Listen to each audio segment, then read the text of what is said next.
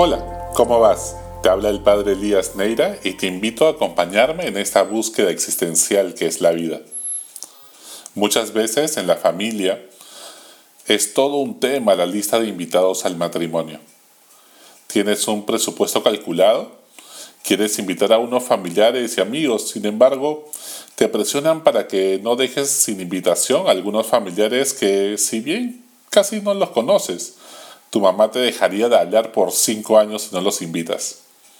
Siempre está la tía que te cambió el pañal, pero que por supuesto que no lo recuerdas. La amiga de tu mamá del colegio, a quien le dices tía de cariño y toda su familia. Y la tía abuela, por supuesto, que prefiere que la llames por su nombre para creer que aún es joven. También están los amigos de los que podrías prescindir, de ellos en la boda, pero son del mismo grupo de amigos que sí estás invitando, y no puedes invitar a unos sí y a otros no, así que también tienes que meterlos a la lista. Están los contactos del trabajo y tu jefe, a quien invitas porque no te quieres quedar sin chamba una vez que termine el matrimonio. Y no puedes obviar a las parejas de tus amigos o amigas que tienen dos semanas de enamorados no es nada serio, pero que te ruegan poder ir con ellos asegurándote que esta vez la relación sí va en serio. Muchas veces lo que comienza siendo una celebración del amor, llena de felicidad, se convierte en un protocolo políticamente correcto que te estresa por la presión de familiares y amigos y el deseo de no quedar mal con nadie. La lista de invitados a una boda comienza siendo larguísima y termina cortándola el presupuesto y una cuota de realidad después de haber hecho más versiones de esa bendita lista que de tu tesis para graduarte. Muchos viven posponiendo la boda porque cuesta mucho dinero, toda la parafernalia alrededor. ¿En qué momento convertimos la celebración del amor en un protocolo de respetos humanos?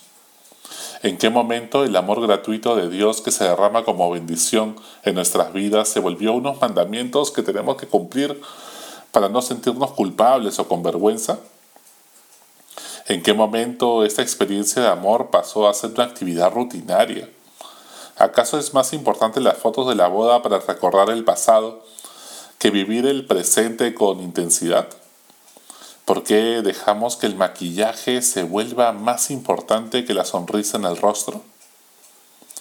En el Evangelio de hoy, Jesús nos cuenta que a Dios le pasó lo mismo y decidió cambiar de planes y tomar otra actitud. Sí, la oración con todo el corazón es la debilidad de Dios y puede cambiar sus planes. Jesús se casa. Su presencia en medio de nosotros es una fiesta, la fiesta más grande celebramos el amor que Dios nos tiene. Sin embargo, los nobles invitados por el rey, los que se consideran elegidos, los buenos, los más cercanos a Dios, los fariseos, no quieren asistir. Es más, no quieren celebrar nada, pues viven amargados cumpliendo mandamientos. Ponen mil excusas. Creen que de eso se trata la religión, de cumplir mandamientos, en vez de disfrutar todos los regalos de Dios la gracia. Y entonces Dios decide invitar a todos los que andaban por el camino, en las plazas, en el mercado. Por supuesto que quizá no merecemos ser invitados. No se consideran parte de la familia, ni amigos cercanos, pero al verse invitados por el rey sin merecerlo, se sienten infinitamente agradecidos. Están maravillados ante tanto derroche de generosidad. Por eso van enseguida sin pensarlo dos veces. ¿Cuándo fue la última vez que has sentido que alguien ha hecho algo grande por ti sin tú merecerlo? ¿Te has experimentado perdonado cuando no lo merecías? ¿Te sientes agradecido con Dios por la vida, las oportunidades que tienes, tu salud, la familia que tienes? ¿O crees que todo es producto de tu esfuerzo? ¿Crees merecerlo todo? ¿Te has invitado o te invitado a una boda sin tener las credenciales para ello? No hay duda que la gente más feliz es la gente que siempre está agradecida. Por eso, muchas veces me he encontrado con amigos que le dan gracias a la vida, al universo, etc. Pero ¿qué es la vida? ¿Qué es el universo? No son alguien a quien podemos agradecer, pues no tienen voluntad propia. ¿O es a Dios a quien agradecemos? ¿O las personas que nos han ayudado sin esperar nada a cambio? ¿O son un mero reflejo de nuestro propio ego, eh, nuestro propio ego, de nosotros mismos? Solo se puede agradecer a alguien capaz de amar, o sea, de hacer algo por nosotros desinteresadamente, sin esperar nada a cambio. Y ese es Dios. Dios es amor. Solo cuando nos experimentamos amados gratuitamente, cuando nos aman sin, sin necesitarnos, cuando nos miran con amor y no con lástima, cuando hacen algo por nosotros sin esperar un gracias, ni se trata de un intercambio de favores que después buscarán cobrar, cuando se ama al otro, no porque es de mi tribu, de mi grupito, sino porque mi corazón rebalsa de amor por todos. Solo entonces ese amor gratis te cambia la vida. Estás tan agradecido que quieres hacer lo mismo por los demás. Te pones al servicio de los demás con generosidad sin esperar nada a cambio. ¿Tu corazón se deja amar o te has vuelto egocéntrico?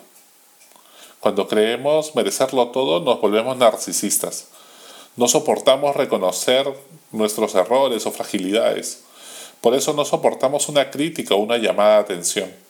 Vivimos resentidos con el universo, sintiendo que la vida es injusta con nosotros. No soportamos que alguien nos haga sombra. Dios se convierte en un conjunto de mandamientos que coacciona mi libertad y del cual me tengo que liberar.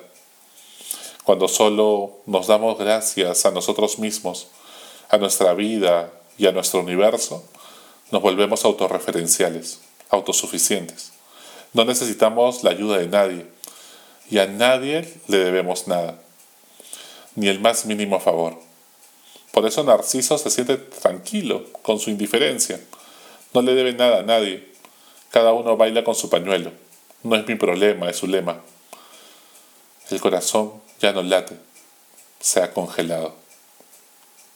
¿Cómo está el tuyo? ¿Cómo está tu corazón? ¿Te experimentas agradecido o ya te acostumbraste a tener lo que tienes? A veces solo valoramos los regalos de Dios como la familia, la salud, un paseo por el parque, la playa, los amigos, los abrazos, cuando nos faltan.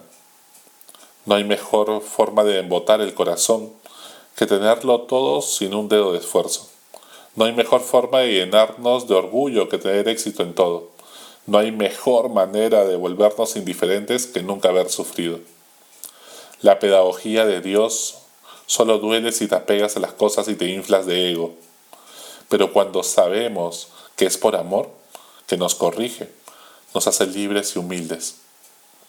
Pero ojo, también al final de esta parábola, el rey se encuentra con un invitado a la boda que no estaba vestido adecuadamente para la ocasión y lo bota de la boda. Que Dios te invite gratis no significa que no te esfuerces en vivir bien. El amor inmerecido que Dios nos da debe suscitar en nosotros la generosidad para hacer lo mismo por los demás, pues el Dios que te creó sin ti no te salvará sin ti. Hasta la próxima. Sigue buscando que Él te encontrará.